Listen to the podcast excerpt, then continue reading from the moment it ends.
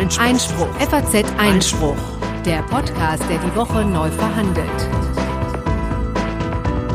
Ja, hallo liebe Hörerinnen und Hörer und herzlich willkommen zum FAZ Einspruch Podcast, Folge Nummer 7 vom 10. Januar 2018. Auch heute wieder mit mir, Konstantin von Leinten. Diesmal aber nicht mit Corinna Budras, die weilt, wie schon angekündigt, im wohlverdienten Urlaub, wird aber würdig vertreten von Markus Jung. Ja, Markus ist ebenfalls äh, Redakteur bei der FAZ hier in der Wirtschaft tätig und äh, Markus äh, sagt den Hörern doch vielleicht ein, zwei Worte dazu, äh, wer du eigentlich bist äh, und äh, warum man dir zu Rechtsthemen dringend zuhören sollte. Ja, vielen Dank, Konstantin. Ja, ich äh, benutzt gerne das Wort, das du auch schon vor äh, ein paar Wochen im ersten Podcast benutzt hast, äh, vom desertierten äh, Juristen nach dem zweiten Staatsexamen. Also auch gewissermaßen auf die Seite der Medien gewechselt, als Gerichtsreporter gearbeitet, unter anderem Münchner Merkur, auch hier im Haus geschrieben und dann ebenso wie du, da gibt's eine Parallele zwischen uns beiden, lange Jahre in Köln gearbeitet, du bei den Kollegen von LTO und Hürth, ich bei den Kollegen von Juve und jetzt seit Oktober 2016 in der Wirtschaftsredaktion für juristische Themen und auch für Gerichtsprozessberichterstattung mitverantwortlich. Ja, wunderbar. Wir beide werden euch heute also ein paar Dinge erzählen und zwar zu den folgenden vier Themen. Als erstes soll es um das Bundesverfassungsgericht gehen, welches sich eine Reihe von Regeln zu ethischem Verhalten selbst auferlegt hat.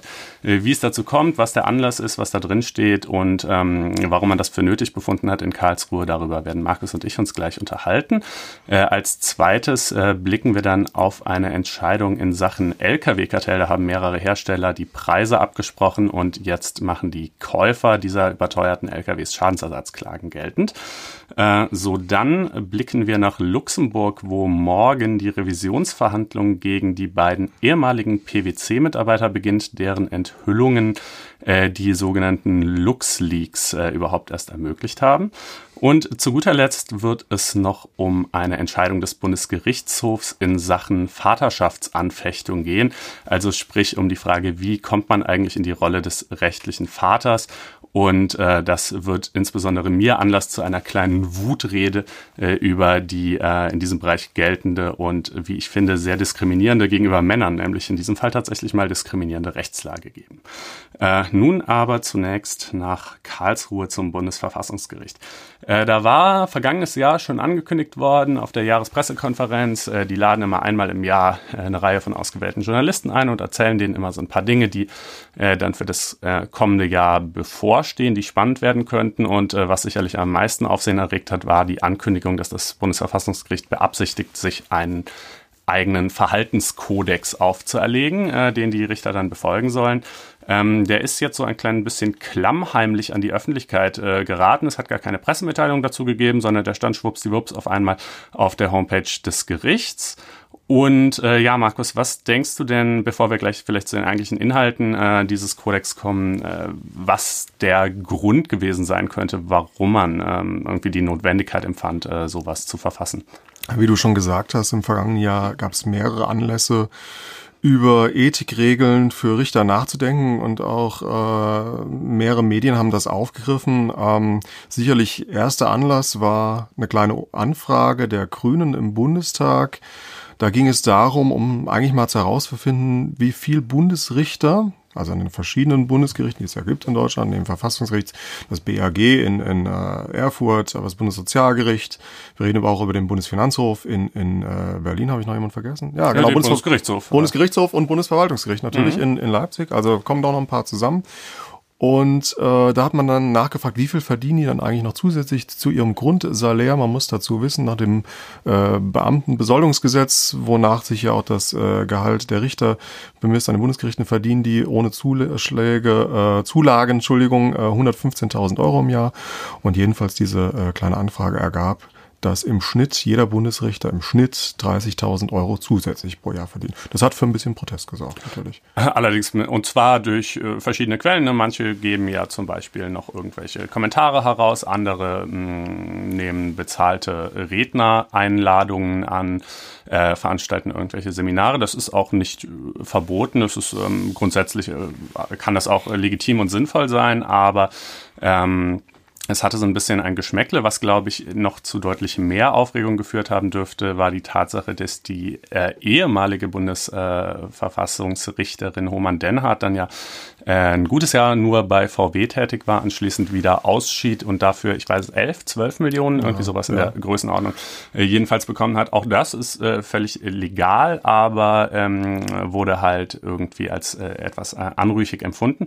Und äh, dann gab's mh, noch ein weiterer Punkt, der hat jetzt erstmal nicht so viel mit Geld zu tun, aber vielleicht eher mit Einmischung in den politischen Prozess. Der ehemalige Präsident des Bundesverfassungsgerichts, Hans-Jürgen Papier, hat äh, nach äh, seinem Ausscheiden eine ganz äh, bemerkenswerte Laufbahn als äh, Universalgutachter zu allen möglichen äh, Rechtsfragen hingelegt, oft eben auch zu sehr ähm, politisch äh, kontroversen Fragen. Ähm, desgleichen. Äh, wer war das nochmal, der die Sache dafür Bayern äh, begutachtet ja, hat? Man sollte bei Papier vielleicht dann noch im Kontext erwähnen, dass es im letzten Jahr ja auch Gutachten waren in wirklich relevanten Entscheidungen. Atomausstieg mhm. und genau. Tarifeinheitsgesetz. Das sind zwei äh, doch sehr prominente Fälle.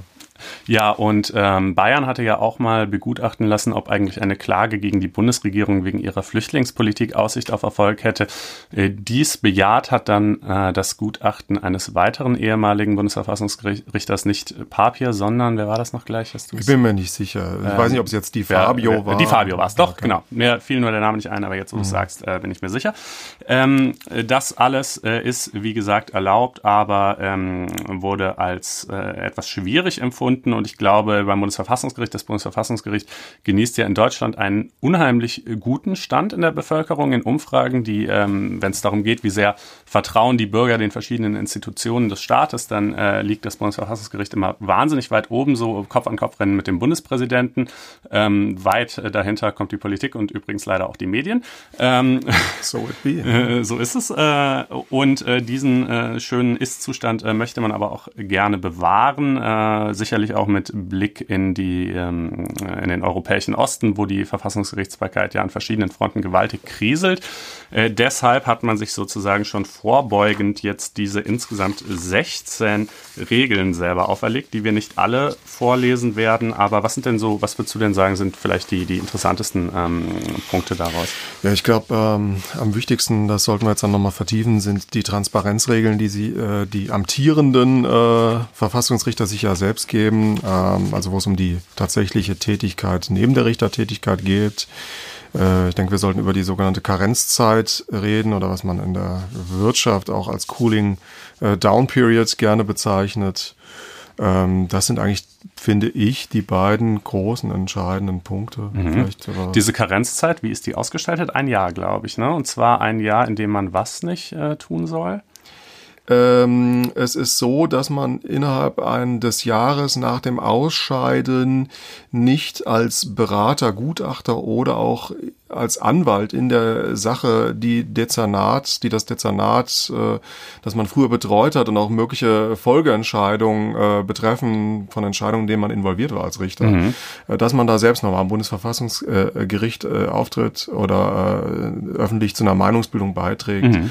Ähm, das war vorher nicht so äh, der Fall. Ähm, ähm, man muss sich das vor allen Dingen bei, äh, du hast schon erwähnt, Roman Dennert nochmal vergegenwärtigen. Die ist im ähm, Januar 2011 ausgeschieden, um dann kurz darauf äh, direkt bei Daimler in dem äh, Compliance- und Rechtressort äh, Vorstand zu werden. Ähnliche Rolle hat sie dann ja später bei Volkswagen ausgeführt. Also es geht vor allen Dingen darum, äh, Verfassungsrichter nochmal nach ihrer eigentlichen Richtertätigkeit ein bisschen nochmal rauszunehmen. Mhm.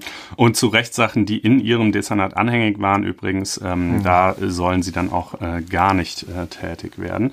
Äh, das ist also zum Beispiel ein Teil dessen, was jetzt hier äh, beschlossen worden ist. Du hattest eben noch einen anderen Aspekt äh, angesprochen, den wir vielleicht auch nochmal vertiefen sollten. Der steht in den, wir sind bei der Karenzzeit, glaube ich, ähm, relativ weit hinten in den Regeln eingestiegen. Mhm. Weiter vorne steht tatsächlich das Offenlegen von Vergütungen und ähm, einfach Trans Transparenz zu wahren. Man muss da vielleicht nochmal kurz zu sagen, die kleine Anfrage der Grünen, Mhm. Ähm, da ging natürlich nicht daraus hervor, wer wo wie viel verdient hat. Es wurden also keine Namen genannt.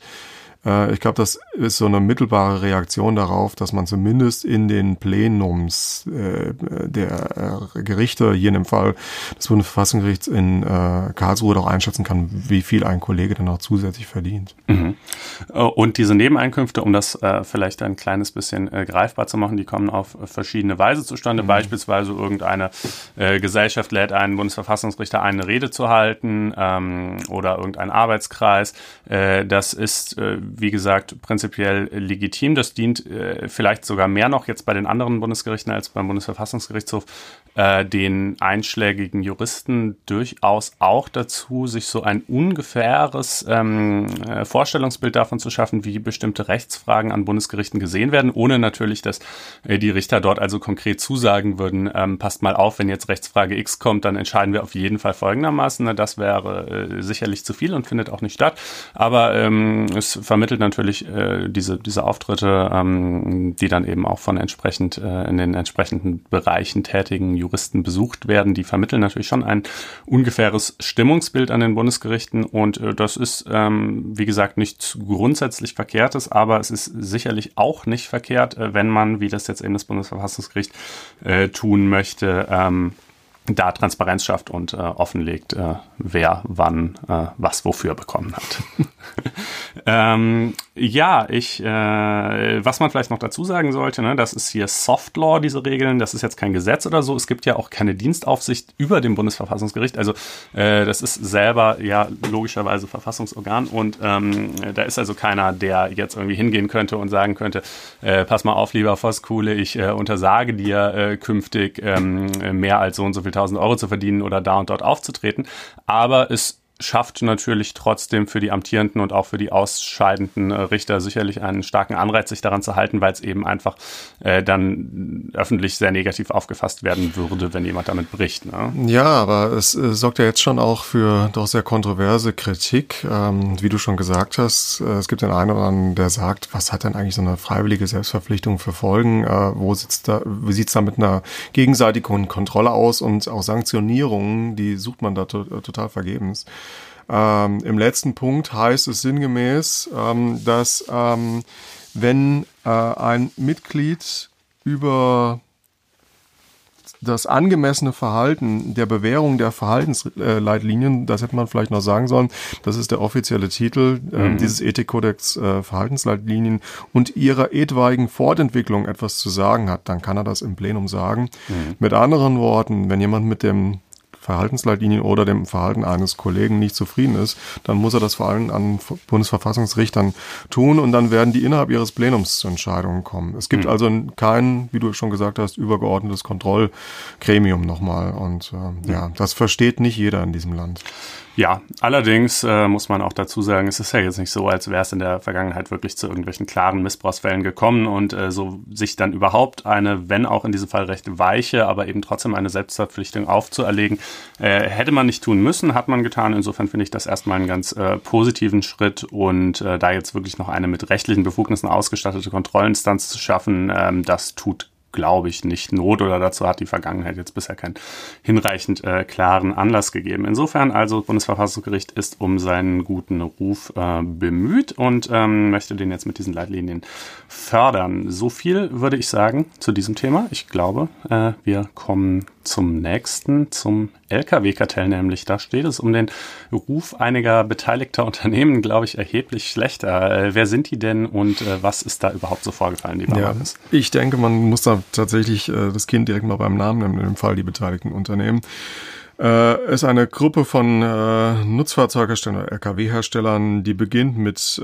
äh, MAN, Volvo, Renault, DAF, Evesco, ähm, die zu Fiat gehören, äh, Scania und Daimler. Die sollen über Jahrzehnte hinweg äh, nicht nur die Fortentwicklung und äh, gegenseitige ähm, Wettbewerb miteinander abgesprochen haben, sondern ganz konkret auch Preise, was dann wiederum zu Lasten von den Käufern natürlich geht. Und dann reden wir natürlich über äh, illegale Preisabsprachen und das ruft natürlich die Wettbewerbsbehörden mhm. auf den Plan. Na, also das muss man dazu sagen, es ist jetzt nicht jede Form der Kommunikation mhm. zwischen äh, Wettbewerbern am Markt untersagt. Man kann sich so in Hinblick auf technische Entwicklungen und, und äh, Programmatik auch in gewissen Grenzen durchaus miteinander unterhalten streiten, aber die eine Sache, die auf jeden Fall gar nicht geht und den ganz klassischen prototypischen Fall des Kartellrechtsverstoßes darstellt, ist eben, wenn man äh, Preise miteinander vereinbart. Das haben die offenbar getan. Wie ist das ans Licht gekommen? Ja, man kann das relativ gut konstruieren, weil ähm, die ähm, EU-Kommission setzt da schon seit Jahren auf ein Anreizsystem, das äh, nennt sich das sogenannte Kronzeugenprogramm. Also einer der äh, beteiligten Kartellanten äh, offenbart sich bei der Wettbewerbsbehörde, sei es jetzt in Bonn beim Bundeskartellamt, in dem Fall in, bei, in Brüssel bei der Kommission und legt die äh, Teilnahme an dem Kartell auf und äh, offen und äh, gibt weitere Informationen preis. In dem Fall war das MAN, im Jahr 2011, wenn ich mich nicht täusche.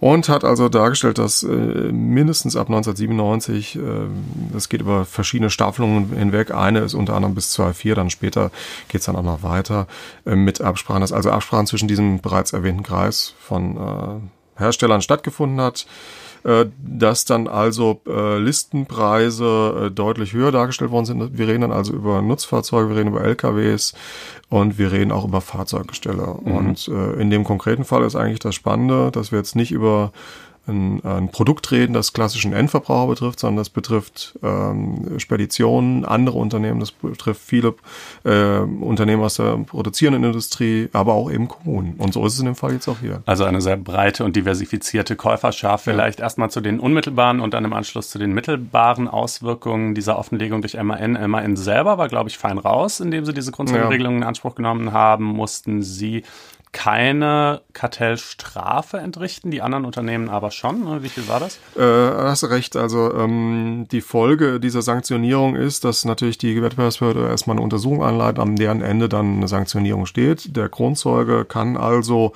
äh, je nachdem wie gut die Informationen sind und wie viel dazu auch beitragen, dass weitere ähm, illegale Handlungen aufgedeckt werden, kann da eine Reduktion stattfinden der Geldbuße bis gegen null. Also in dem Fall kam MAN ohne eine Geld Geldbuße, eine Strafzahlung da, davon. Insgesamt hat die äh, EU-Kommission dann ähm, in den verschiedenen, es waren auch zwei Staffeln, äh, fast vier Milliarden an Bußgeldern verhängt. Mhm. Äh, größten Anteil ging auf Daimler. Die letzten, die jetzt noch eine äh, Geldbuße bekommen haben, war im letzten Jahr Scania, weil Scania hat sich da nicht sehr kooperativ äh, gezeigt, zu, zu, der Aufklärung weiter beizutragen und äh, mhm. klagt jetzt auch gegen diese Geldbuße. Oh, okay, interessant. Na, das werden wir weiter verfolgen. Aber jedenfalls, äh, soweit es MAN betrifft, da waren sie also raus. Aber die Re Wirkung der Grundzeugenregelung ist natürlich nicht, äh, dass sie deshalb deshalb auch von Schadensersatzklagen einzelner Käufer verschont blieben. Das könnte ja auch gar nicht sein. Das wäre dann ja quasi eine Regelung zulasten Dritter. Ähm, und äh, tatsächlich äh, ist es jetzt auch dazu gekommen, dass äh, ein Käufer äh, geklagt hat und Erfolg hatte gegen MN. Ne? Vollkommen zu Recht, denn wie du ja eben schon gesagt hast, das eine ist das Verhältnis ähm, des Kartellanten zur Behörde, das andere ist aber dann die zivilrechtliche Vereinbarung, die letztendlich auf den Kaufvertrag zurückgeht. In dem Fall, äh, der jetzt also vom Landgericht Hannover äh, kurz vor Weihnachten äh, schon entschieden wurde und jetzt erst bekannt wurde, geht es um eine Klage der Stadt Göttingen. Die Stadt Göttingen hat äh, wie jede andere Kommune äh, Fahrzeuge, die sie braucht zur Erfüllung bestimmter hoheitlicher Aufgaben. In dem konkreten Fall ist es Müllabfuhr, mhm. äh, ähm, dann Feuerwehrautos. Interessanterweise gab es auch früher schon mal ein Feuerwehrautokartell, ein Feuerwehrkartell, ähm, aber auch äh, die vorhin schon erwähnten Fahrzeuggestelle und hat da ähm, zwischen 2001 und 2010 bei MAN im großen Stil den Fuhrpark ausgestattet. Gesamtvolumina der Aufträge lag bei so knapp über zwei Millionen Euro. Die machen jedenfalls geltend auf Grundlage der der ähm, jetzt bekannt gewordenen Preisabsprachen, Schadensatz über 335.000 Euro. Mhm. Ist per se, wenn man das mal hochrechnet, wie viele Millionen Fahrzeuge wurden in Deutschland verkauft und das multipliziert mit dem potenziellen zu hohen Listenpreis kein hoher Preis, aber es ist immer noch in viel Geld, genau. Die ähm, Kartellkammer am Landgericht äh, Hannover hat eine ganz interessante Entscheidung getroffen, denn sie hat ein sogenanntes Grundurteil erstmal gefällt. Das ist also so eine Zwischenetappe im Zivilprozess, mhm. in dem man dem Grunde nach ein Ergebnis gewissermaßen schon vorzieht, Und in dem Fall ist es besonders äh, spannend. Sie haben dieses Grundurteil gefällt, ohne in die Beweisaufnahme zu gehen. Mhm. Ja. Also äh, Ergebnis vorzieht heißt, Sie haben äh, dem Grunde nach festgestellt, dass äh, MAN jedenfalls zum Schadensersatz verpflichtet ist. Die genaue Höhe soll dann, glaube ich, eben noch in einem zweiten äh, Schritt des Verfahrens ermittelt werden. Äh, aber ja, ohne Beweisaufnahme, das ist bemerkenswert, ne? weil Sie gesagt haben, das bisher schon Bekannte, also ihr wart ja sogar selber Grundzeugen, habt das eingeräumt, das äh, reicht auf jeden Fall aus, äh, dass ihr hier haftet. Da brauchen wir gar nicht weiter äh, zu ermitteln. Wie hätte das auch anders ähm, ausgehen können? Das hätte auch anders ausgehen können. Man muss ja erstmal nochmal dazu vor die Klammer ziehen, dass äh, Hannover jetzt nicht allen Klagepositionen recht geben wird. Das haben sie auch schon äh, gesagt. Also ähm, in, es sind, glaube ich, 13 oder 14 Fälle und äh, in knapp über 60 Prozent wird die Klage Erfolg haben, den Grunde nach. Aber ähm, das macht das auch juristisch nochmal so interessant ähm, für unsere Hörer dann insoweit. Wir hatten ja im letzten Jahr eine Novelle des GWBs und in dem GWB, das ja maßgeblich den Wettbewerb äh, in Deutschland auch regelt, äh, gab es äh, diverse Umsetzungen von äh, Kartellschadensersatzrichtlinien in nationales Recht äh, und man hat da vor allen Dingen auch den Unternehmen, den Kartellanten, die möglicherweise dann auch äh, sich auf der Klage, beklagten Bank äh, sehen, ein paar Mittel an die Hand gegeben, die jetzt natürlich, weil die Beweisaufnahme eben nicht stattfindet, nicht zu tragen kommen. Da wären zum Beispiel, ähm, dass man ähm, die sogenannte Abwälzung, also eine Weitergabe von überholten Listenpreisen an weitere Marktteilnehmer mhm. Zu Lasten eines Klägers auslegen kann. Ja, das ähm, muss man dazu sagen. Das ist eigentlich eine Riesenschweinerei. In der Konstellation sagt der Kartellant nämlich, ja, wir haben zwar schon überteuerte Preise genommen, aber ihr mhm. Käufer habt diese überteuerten Preise wiederum an eure Käufer, ne, wenn das mhm. so, eine, so eine Kette ist, äh, weitergegeben. Das mhm. äh, ist ja eigentlich irgendwie äh, auch etwas fragwürdig, diese Argumentation. Aber das kam ja nicht zum Tragen, weil hier gab es ja keine weiteren Käufer, ja, ne? die Stadt war. Am Ende deren Argumentation würde dann ja zum Beispiel stehen, habt ihr überhaupt einen Schaden gehabt? Und, ja, äh, genau, das ist genau. die, äh, die Argumentation, die in der sogenannten, auch wieder ein schöner englischer Begriff Pass-on-Verteidigung äh, der Hersteller jetzt eigentlich auch ein zentrales äh, Element sein wird. In dem Fall äh, hat die ähm, Kammer aber äh, entschieden und gesagt, na ja, wir reden hier über eine Kommune, die äh, Feuerwehr, äh, als auch Müllabfuhr ähm, verantworten muss gegenüber Bürgern mhm. und kann denn eigentlich das eine Leistung sein, für die wir als Bürger ja Gebühren zahlen, mhm. die irgendwie vergleichbar ist mit einem Marktwettbewerb. Mhm. Äh, und ad absurdum auch nochmal die, das Szenario auch auf, aufgestellt. Ähm, die Weitergabe der Leistung muss ja dann auch wieder zwischen dir und mir als Bürger für einen mhm. Wettbewerb sorgen. Aber dann ist irgendwie auch klar, man tritt ja als Bürger nicht gegeneinander in Leistung. Gegen eine um andere Kommune, wo die Müllabfuhr billiger wäre, oder? Ah, das und dass wir beide mit unserer, mit unserem Hausmüll irgendwie in Wettbewerb treten würden, um irgendwie einen höheren Verwertungspreis zu erzielen. Also das ist so ein bisschen weiter gedacht und da hat die Kammer gesagt, nee, also das steht für uns in diesem Fall außer Frage. Deswegen dieser Abwälzungsgedanke, diese Pass-on-Verteidigung kommt in dem Fall nicht zu tragen. Und das wird, äh, denke ich, wir wissen beide, ähm, es, wir reden hier über eine erstinstanzliche Entscheidung, eine Zwischenentscheidung. Es ist noch keine OLG-Entscheidung äh, da. Es ist auch noch eine höchstinstanzliche Entscheidung weiter Nähe. Aber das ist schon mal ein wichtiges Indiz, auf das mhm. andere äh, Gerichte, wo die Klagen anhängig sind, uns sind viele, viele Klagen anhängig, auch sicherlich schon mal schauen werden und auf das sich auch viele Kommunen, weitere Kommunen, die klagen werden, auch berufen werden. Ja, also das LKW-Kartell und seine Nachwehen wird uns äh, und die Justiz sicherlich noch noch eine ganze Weile beschäftigen. Ja. Wenn da mal eine obergerichtliche oder höchstrichterliche Entscheidung kommt, dann tragen wir die gerne nach. Äh, lass uns damit aber, glaube ich, bei diesem Thema bewenden und äh, blicken anschließend nach Luxemburg, wo morgen, glaube ich, die Revisionsverhandlung losgeht äh, gegen die beiden LuxLeaks-Leaker, hm. wenn man das so sagen kann. Äh, äh, wer sind diese Männer und äh, was haben die getan? Ja, wir reden hier über einen Komplex, der auch wieder einige Jahre zurückgeht. Die beiden Whistleblower, Hinweisgeber, Tippgeber, Durchstecher. Kann man, Durchstecher kann man alle synonym verwenden. Durchstecher ist ja momentan, sagen wir mit den Sondierungen, glaube ich, ganz nett. En vogue. Äh, en vogue. Ähm, der eine heißt Antoine Deltour, äh, das andere ist Raphael Allais, äh, beides Franzosen, die für äh, PwC oder PricewaterhouseCoopers in Luxemburg mal gearbeitet haben. Äh, wer äh, PwC nicht kennen sollte, das ist äh, eine der großen Unternehmens- und Wirtschaftsberatungsgesellschaften, die global aufgestellt sind, unter anderem auch in Luxemburg tätig sind und deren Spezialisierung dort ist, äh, Steuerstrukturen aufzusetzen, große Unternehmen auch bei Steuererklärungen zu unterstützen. Und so waren die beiden auch eingesetzt. Äh, Antoine Deltour äh, bis zu seiner äh, von ihm selbst erfolgten Kündigung im Jahr 2010. Raphael Allee äh, äh, noch ein bisschen länger. Und äh, ans Licht gebracht, das müssen wir noch sagen, als dritte Person, die für das Strafverfahren morgen aber jetzt keine Rolle spielt, ist äh, Edouard Perrin. Das ist ein französischer TV-Journalist, der arbeitet für France 2, also den äh, äh, französischen äh, staatlichen Sender. Mhm. ja, der ist derjenige, der das Ganze dann, diese Informationen in Empfang genau, genommen und aufbereitet und ja. äh, präsentiert hat. Aber natürlich als Journalist, auch als Investigativjournalist, ist man eben immer auf die Informationen von Insidern angewiesen. Andernfalls kann man ja nicht wissen, äh, was da so abläuft äh, an fragwürdigem Geschäftsgebaren. Was lief denn in diesem Fall ab? Ähm, Luxemburg hat äh, schon sehr früh sich in dem Wettbewerb um äh, Steuersparmodelle positioniert, damals unter der Regierung. Äh, und interessanterweise spielt Jean-Claude Juncker, jetzt ja der EU-Kommissionspräsident, da eine sehr tragende Rolle. Der war zuvor erstmal Finanzminister im Großherzogtum, dann später auch Premier. Großherzogtum Luxemburg. Großherzogtum Luxemburg, genau, ja. Ähm, und äh, die Luxemburger haben sehr stark äh, für die Ansiedlung von Großkonzernen äh, geworben, haben Steuervorteile versprochen.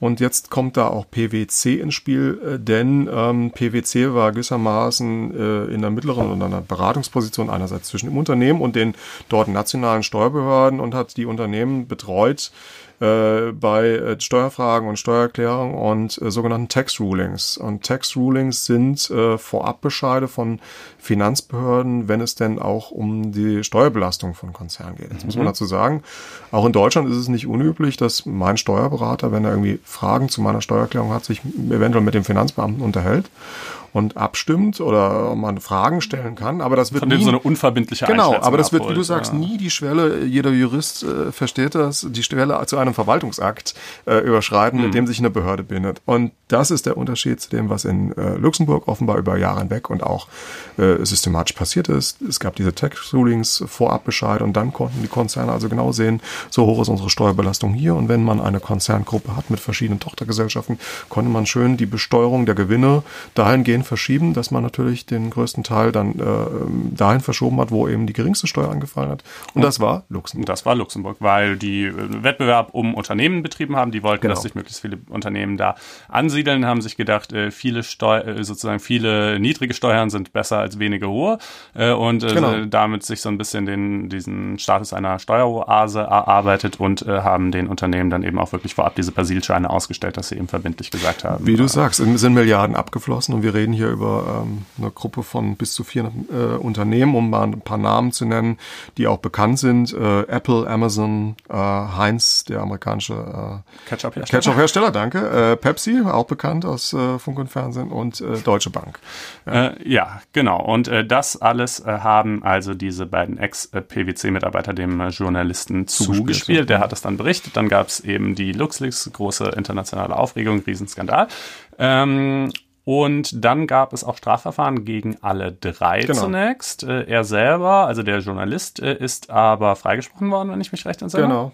Äh, eben klar, Betonung, Pressefreiheit, Informationsauftrag, genau das ist ja eigentlich das, was Journalisten tun sollen. Anders ist es aber den beiden Whistleblowern ergangen. Genau. Äh, del, del, in erster Instanz äh, wurden Deltour als auch Allee zu Bewährungsstrafen äh, verurteilt. Also man muss vielleicht noch sagen, die äh, Delikte, die ihnen da vorgeworfen wurden seitens der Anklage, äh, Diebstahl, äh, Verrat von äh, Berufsgeheimnissen, im Fall, weil sie ja beide auch äh, Buchhalter gewesen sind oder gewesen waren, äh, und Eindringen in IT-Infrastruktur. Man kann das jetzt, hatten wir auch im Vorgespräch gesagt, nicht so eins zu eins übertragen über auf Straftatbestände, die wir aus dem deutschen Strafgesetzbuch kennen, aber auf jeden Fall die drei sind es gewesen. Äh, Deltour wurde äh, Anfang 2016 zu Bewährungsstrafe von zwölf Monaten verurteilt. Dazu noch eine Geldbuße von 1500 Euro.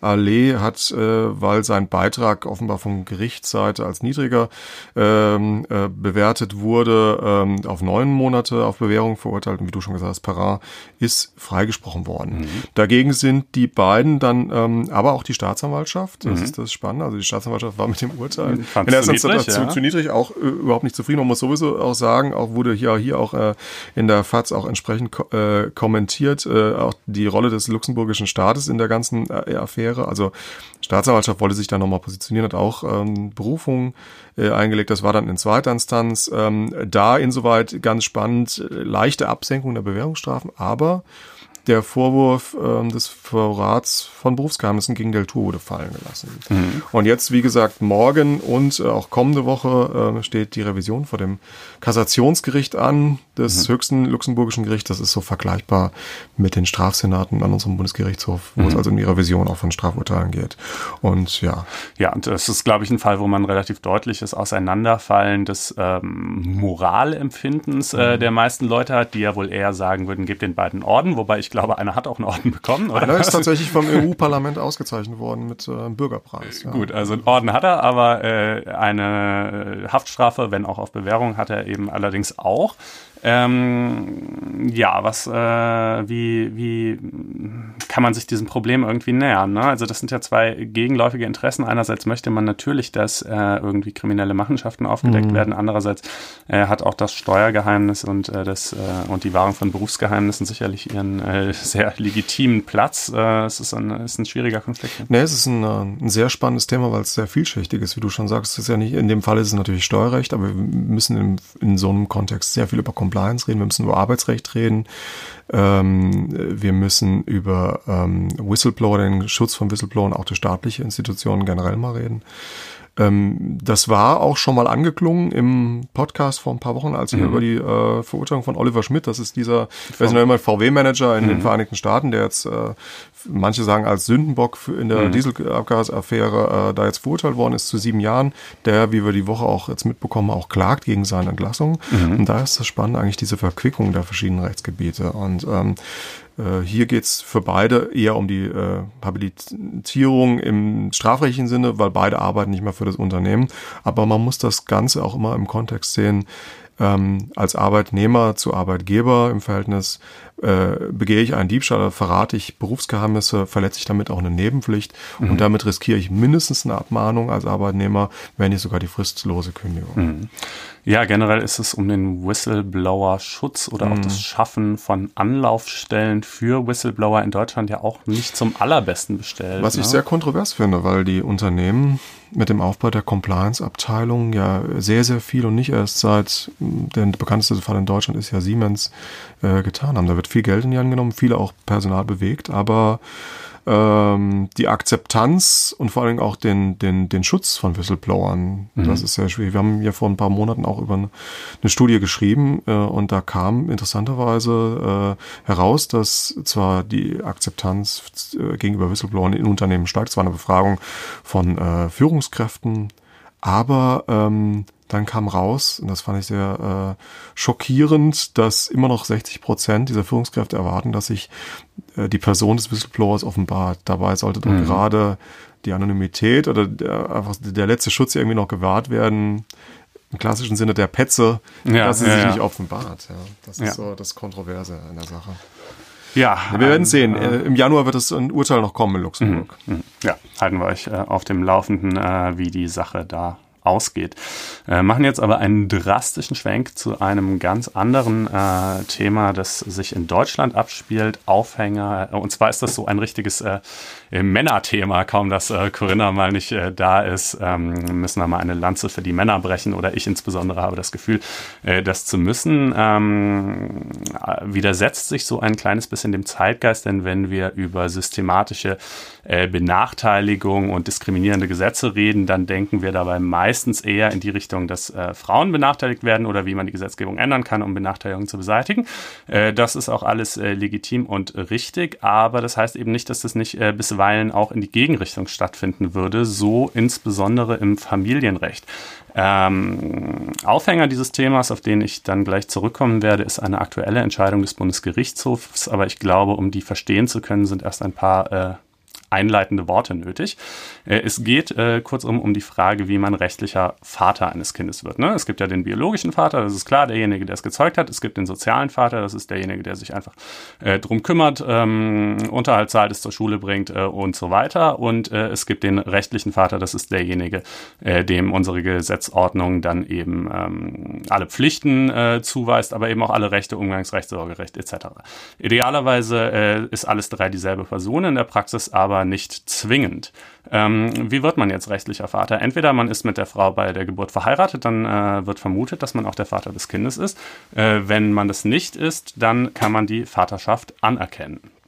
Und äh, jetzt kann das äh, natürlich äh, zu gewissen Problemsituationen führen.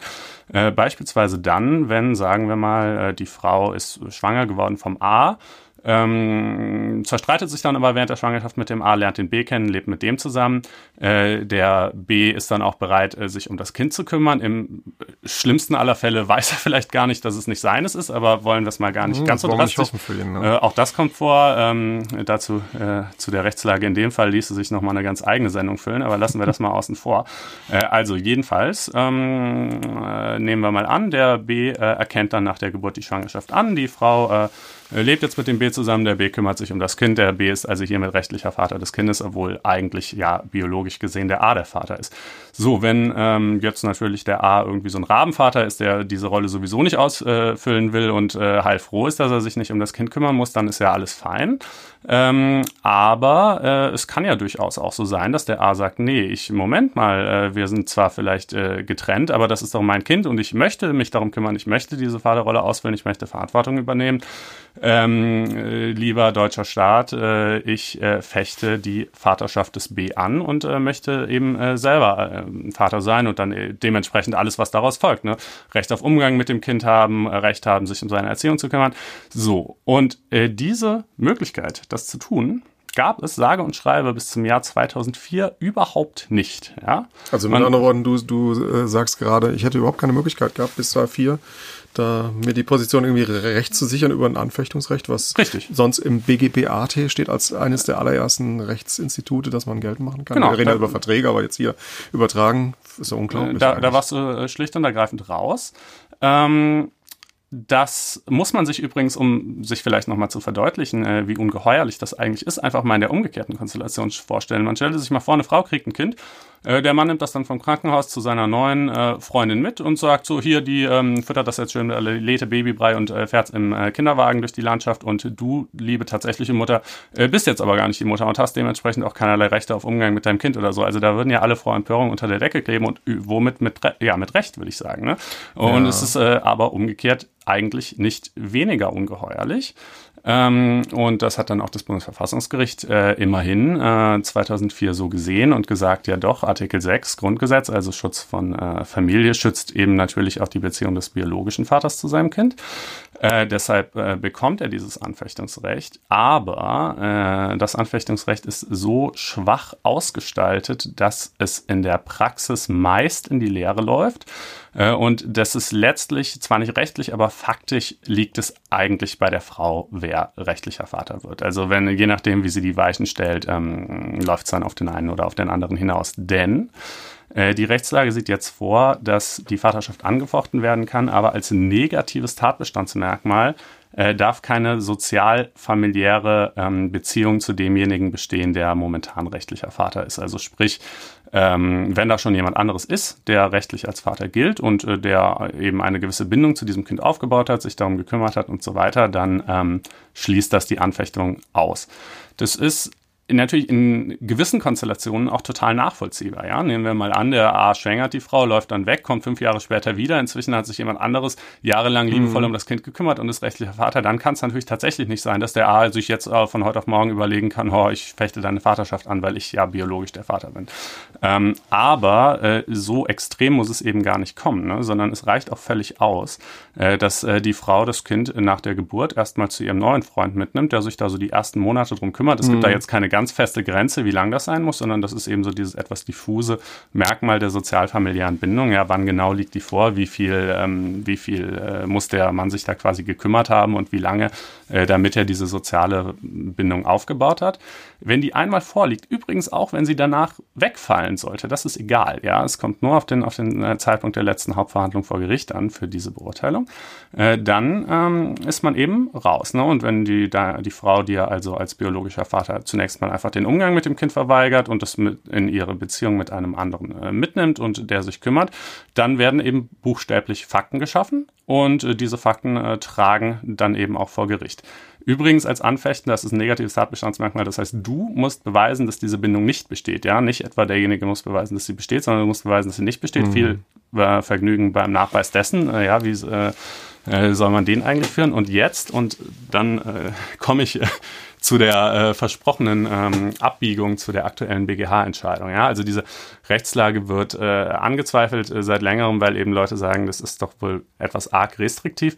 Und äh, hier hat es jetzt einen Fall gegeben, die Beziehungskonstellation, äh, die Konstellation der Beteiligten ist etwas äh, kompliziert, wie Beziehungen das eben manchmal, manchmal so, an sich haben, genau. Aber ich glaube, wir kriegen es dargestellt. Ähm, hier war es also so, dass eine Frau ähm, Kind bekommen hat vom A dann aber ein Jahr lang äh, der B sich um dieses Kind gekümmert hat und ähm, zwar nicht mit der Frau zusammengelebt hat, aber eben da täglich vorbeigefahren ist und so. Dann hat sie sich vom B getrennt und äh, kam wieder mit dem A zusammen. So, inzwischen ist sie mit dem A verheiratet. Der A lebt seit zweieinhalb Jahren mit dieser Frau und dem Kind in einem Haus. Der A ähm, kümmert sich unstreitig äh, um das Kind, füllt die Vaterrolle also in sozialer Hinsicht total aus und ist auch der biologische Vater des Kindes. Ja? Und der B sieht das so alle zwei Wochen mal. Der hat so ein Umgangsrecht. Ähm, jetzt sollte man ja meinen, also in dieser Konstellation ist doch wohl völlig klar, wer hier eigentlich der Vater sein müsste. Ne? Der A ist äh, macht das rein faktisch und ähm, ist auch biologisch der Vater. Äh, hat jetzt also Anfechtungsklage erhoben. Und das OLG, ähm, ich weiß gerade nicht genau welches, ich glaube Dresden war es, äh, ist ja auch egal. Äh, jedenfalls, das hat gesagt, ja, das steht zwar so im Gesetz, 1600 BGB ist der einschlägige Paragraph nicht drin, äh, aber wenn eine sozialfamiliäre Bindung also zu zwei Leuten besteht, aber einer von beiden ist noch dazu eben auch wirklich biologisch der Vater und der andere nicht, ja, äh, dann muss es doch möglich sein für den biologischen Vater die Vaterschaft anzufechten, obwohl dieses Kind darüber hinaus auch noch eine Bindung zu jemand anderem hat. Ähm, und der BGH hat eben gesagt, nein, ähm, Gesetzwortlaut ist äh, eindeutig. Ähm, sobald das Kind irgendwie mal eine Bindung äh, zu jemand anderem äh, entwickelt hat, der eine gewisse Zeit lang äh, anfänglich diese Vaterrolle ausgefüllt hat, ist und bleibt derjenige der rechtliche Vater. Ähm, und äh, da kann man eben nichts machen. Ne? Das, äh, es klingt zwar, also steht auch in der Entscheidung drin, äh, ja, ob man, äh, also es klingt so ein bisschen an, dass der BGH vielleicht selber nicht ganz glücklich ist mit seiner Entscheidung, aber der Wortlaut der Norm sei eben eindeutig. Ähm, ja, Markus, du selber äh, hast ja auch Kinder, lebst in einer glücklichen Ehe und musst dich insofern mit äh, solchen Fragen nicht herumschlagen. Ähm, ich weiß nicht, ob dir die gerade dargestellte Rechtslage vorher äh, überhaupt geläufig war, aber deinem Gesichtsausdruck entnehme ich, äh, dass du sie auch äh, ein bisschen zweifelhaft findest, oder? Ich finde es ein bisschen befremdlich, ähm, aber ähm, bei den sozialfamiliären Zusammenhalt, mir fehlen da so greifbare Punkte. Äh, einer, den du jetzt ja auch mehrfach angesprochen hast, ist gemeinsame Lebensmittelpunkt, gemeinsame Wohnung. Das ist äh, zum Beispiel bei der Anerkennung der Vaterschaft ein ganz zentrales äh, mhm. Element, dass man dann ja auch, als ich beispielsweise äh, damals, äh, ich bin nicht verheiratet, Vaterschaft anerkannt habe in, in, in beiden Fällen. Ähm, äh, war das ein ganz zentraler Punkt, ein gemeinsamer Lebensmittelpunkt. Mhm. Ähm, mir fehlt sowas Greifbares in diesem mhm. sozialfamiliären.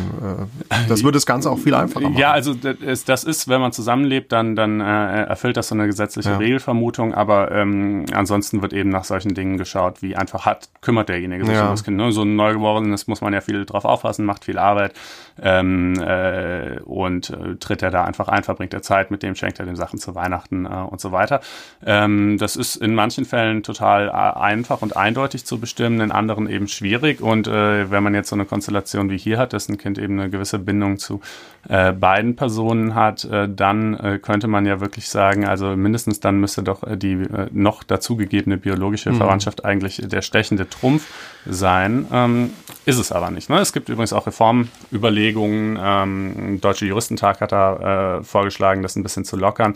Äh, ebenso äh, eine Arbeitsgruppe im Justizministerium vergangenes Jahr. Aber äh, das wäre, finde ich, wirklich mal ein Programmpunkt, der, den sich dann die kommende Regierung auf die Fahnen schreiben könnte. Ja, einer der vielen, die man sich da auf die Fahnen schreiben kann, auch gerade in der Rechtspolitik. Der Gedanke, der mir einfach noch kommt, ist, inwieweit man da eine gewisse Realität in, in, in vielen deutschen Familien, Stichwort Patchwork-Familie, auch irgendwie darstellt. Aber wie du es eben schon beschrieben hast, es kann ja auch die ein oder anderen Missbrauch oder unglückliche Ausweitung geben. Mhm. Ähm, wo fängt denn diese sozial-familiäre Bindung an? Äh, bin ich denn tatsächlich dann, nur weil ich ständig jemanden bringe und abhole oder betreue, auch Weihnachten und, und äh, Geschenke ansonsten vorbeibringe und in Urlaub mitfahre, ähm, mir fehlen da so ein paar einfach scharfe Konturen. Mhm. Das ist das, was ich vielleicht noch damit mitgeben möchte. Ja. Ja. Gut, und äh, damit äh, beschließen wir auch dieses, äh, wie ich finde, ein bisschen unerfreuliche Thema und kommen dann zu guter Letzt noch äh, zu einer etwas heitereren Note. Äh, denn auch diese Woche, wie jede Woche, gibt es zum Abschluss der Sendung das gerechte Urteil, ähm, das in diesem Fall einen ganz bemerkenswerten Sachverhalt betrifft. Äh, da geht es um die Klage einer Kölner Beratungsfirma gegen einen ähm, Herrn, der hier mal ungenannt bleibt äh, auf äh, 17.000 und ein paar zerquetschte Euro. Wofür? Dafür, dass sie ihn vermittelt hat an eine rumänische Universität, äh, die ihm die Ehrendoktorwürde verliehen hat.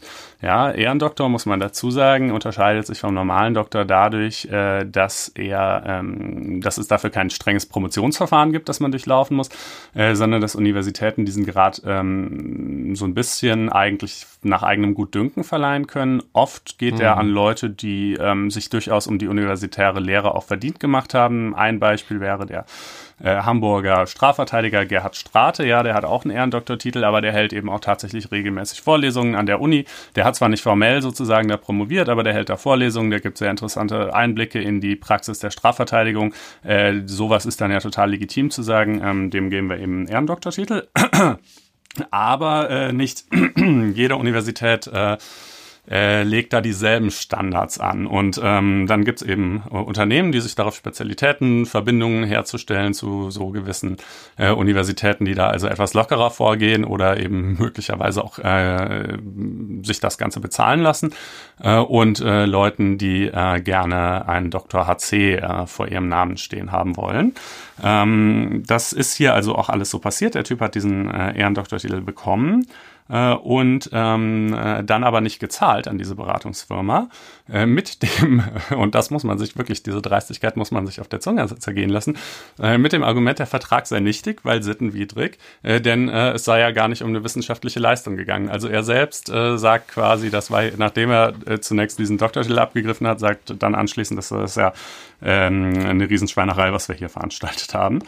Ähm, und äh, das gerechte Urteil äh, ist es die äh, inzwischen rechtskräftige Entscheidung des OLG Hamm, aber deshalb, weil es ihn damit nicht hat durchkommen lassen, sondern es sagt, ähm, äh, für die Verleihung sei offenbar so nach dem Vortrag der Parteien jedenfalls auch äh, eine gewisser wissenschaftlicher Beitrag äh, vonnöten gewesen. Also der hat da wohl schon so ein paar Unterlagen eingereicht. Jetzt äh, im Detail weiß man es nicht, dafür müsste man die Akten äh, kennen. Mhm.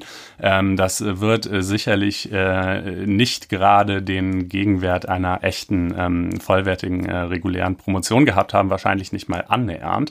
Äh, aber ähm, das Gericht äh, hat hier einen Weg gefunden zu sagen, na ja, also äh, weil das so war und weil an Ehrendoktor ja auch andere Maßstäbe angelegt werden können, ähm, ist der Vertrag eben nicht sittenwidrig, nicht nichtig und deshalb, äh, mein Freund, äh, zahlst du wenigstens mal schön die 17.850 Euro. Dafür hast du ja jetzt auch diesen tollen Titel. Ja, ein kurioser Fall. Man muss eigentlich sagen, die Argumentation, die er gebracht hat, Sittenwidrigkeit vom, vom, letztendlich ist es ja eine Maklergebühr. Sie mhm. haben ja was vermittelt. Äh, das kennen wir ja aus anderen Konstruktionen. Äh, früher war das der, der klassische Fall, die Frauenvermittlung aus, mhm. aus anderen Ländern, Zuführung an deutsche Männer und dann sich die Frage zu stellen, was ist denn eigentlich dann mit der Sittenwidrigkeit und dann auch zur Nichtigkeit mhm. zu kommen, dass wir jetzt hier so eine Konstellation wieder haben und er sich eigentlich durch sein eigenes Dazuwirken selbst ins Knie schießt.